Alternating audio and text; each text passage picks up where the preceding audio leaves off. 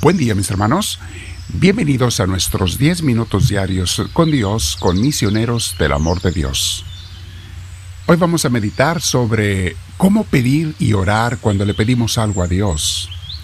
Y el título se llama Cuando le pidas algo a Dios, no le ate las manos. Vamos a explicar esto con más detalle, pero te invito a que te prepares para un, este momento con Dios, meditación, siéntate derechita, derechito, espalda recta, Mantenemos nuestro cuello y nuestros hombros relajados y para estar más dispuestos para Dios y también con más paz en el corazón, vamos a respirar profundo, con mucha tranquilidad. Al inhalar, invita al Espíritu Santo, que eso nos recuerde invitarlo. Dile, ven Espíritu Divino, quédate en mí, lléname de tu presencia. Gracias por inspirarme, Espíritu Divino. Gracias porque tú escuchas mi petición. También te pido purificación y perdón si en algo te he ofendido o fallado, Señor, o a mis hermanos. Si he fallado en el amor, te pido perdón el día de hoy, Señor.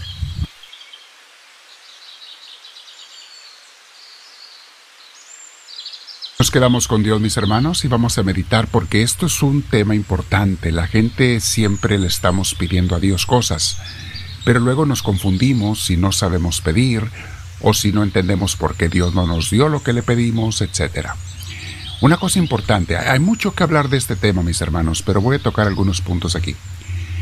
Cuando le pidas a Dios algo en oración, eh, tienes que pedir correctamente. En otra ocasión hemos explicado que tiene que tener tres características. Hoy no voy a desarrollar las tres detalladamente, eh, pero en otra ocasión lo vuelvo a repetir. A Dios hay que pedirle bien, hay que pedirle cosas buenas y tú tienes que ser una persona buena, no perfecta, pero buena. Entonces hay tres cosas bien buenas que tenemos que tener, pero eso ya lo he explicado y si quieren se lo repito en otra ocasión, pídanlo en los comentarios abajo y con gusto estaré respondiendo a las necesidades de ustedes, mis hermanos, en lo más que se pueda. Pongan comentarios abajo sobre qué preguntas tienen o qué temas les gustaría que tratara, etc. Para nuestro crecimiento espiritual y formación humana. Entonces, para pedir correctamente, es el punto que vamos a tocar hoy. Muchas veces, sin darnos cuenta, le queremos atar las manos a Dios, porque le pedimos cosas específicas que no son necesariamente lo que queremos. Hay algo más allá de nuestra petición que es lo que de verdad queremos. Por ejemplo, el dinero como norma general nunca se le pide a Dios, porque el dinero por sí mismo no sirve para nada, mis hermanos. Sirve cuando compras cosas con ello, pueden ser cosas materiales o servicios, etc. Pero entonces lo que tú querías eran esas cosas materiales y esos servicios, no era dinero lo que querías. Por eso cuando la gente pide dinero, no se lo va a dar Dios porque no es eso lo que en realidad necesitas. No pidas tampoco aquel trabajo en específico, no le ate las manos a Dios. O aquel carro, en vez de aquel trabajo pídele un buen trabajo, lo que tú quieres, lo que tú necesitas. O un buen auto, qué sé yo, si de veras lo necesitas. Pero más allá que el auto, hay otra cosa que es lo que en realidad estás tú necesitando. Porque un auto por sí mismo no sirve de mucho más que para darnos cargas, costos, mantenimiento, arreglos. El auto por sí mismo nos sirve, es siempre para otra cosa que lo queremos. Y es esa otra cosa lo que tienes que pedirle a Dios. Pide lo que de verdad necesitas y deja que Dios lo provea como Él quiera lo que de verdad necesitas. Por ejemplo, Dios no te da dinero cuando se lo pides, pero si le pides correctamente, te va a dar lo que necesitas. Déjame, te doy varios ejemplos, no nada más uno. Si tú le pides dinero para comprar un auto, más bien pídele lo que de verdad necesitas, que es una forma de transportación para ir al trabajo o a la tienda o para lo que lo ocupes. Tú di, Señor, lo que necesito es poder llegar a mi trabajo o llevar a mi familia o, o llevarlos a la escuela, qué sé yo y deja que Él decida cómo te va a dar lo que tú de verdad necesitas. Él sabrá si te manda una persona que te va a llevar al trabajo porque trabaja donde mismo que tú y es vecino, o te va a poner de manera no tan complicada un autobús, un tren, lo que Él quiera. Tú pídele lo que necesitas, que es una manera de llegar al trabajo. ¿Ok? No le pidas, como les decía, dinero, por ejemplo, para hacerte una operación.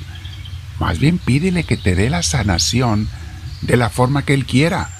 Que Él provea cómo recibas la operación, si eso es lo que Él quiere. Que Él decida si te manda a alguien que te la haga sin cobrar. O mejor aún, que te dé la salud necesaria sin que necesites operación. Que te sane. Y así mis hermanos captan el concepto. Para cada cosa, deja libre a Dios. No le pidas que te dé ese novio, más bien pídele que te dé un buen hombre, que sea tu esposo que de verdad con el que vas a ser feliz, amándolo y siendo amada, o siendo amado. Muchas veces cuando Dios te da lo que tú pides o no te lo da, más bien tú lo arrebatas, después te da, sale el tiro por la culata. Y vas arrepentido porque Dice otro dicho, cuídate mucho con lo que pides porque se te podría conceder. A veces no sabemos lo que estamos pidiendo, mis hermanos, pero Dios sí sabe lo que tú de verdad necesitas. No lo que crees que necesitas, sino lo que de verdad necesitas. Vale para un trabajo, una casa, un auto, un marido, una familia, qué sé yo. Dios, mis hermanos, también no le concede nada a nadie que quiera actuar con deshonestidad.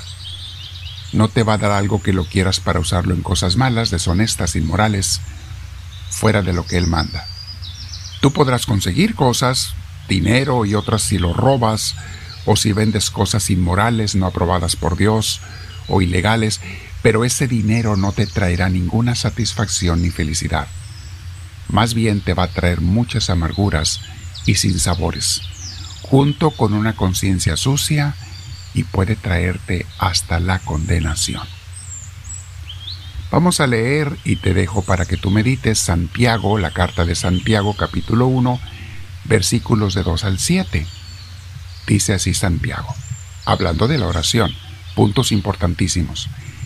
Hermanos míos, ustedes deben tenerse por muy dichosos cuando se vean sometidos a pruebas de toda clase o sea, aquí va el primer punto, mis hermanos. No siempre lo que te pasa es algo malo, aunque tú lo veas como malo, lo vemos como malo, pero Dios a veces trae algo bueno con eso. Lo necesita para darte algo mejor. Sigue hablando Santiago. Pues ya saben que cuando su fe es puesta a prueba, ustedes aprenden a soportar con fortaleza el sufrimiento. ¿Sí es cierto, mis hermanos? Algunos sufrimientos los está permitiendo Dios para que seamos más fuertes y otros que vendrán en el futuro o pudieran venir no te afecten tanto. Dios te prepara, nos prepara para la batalla como una buena madre, un buen padre prepara a sus hijos para las luchas que vendrán después. Pero procuren, dice Santiago, con que esa fortaleza los lleve a la perfección.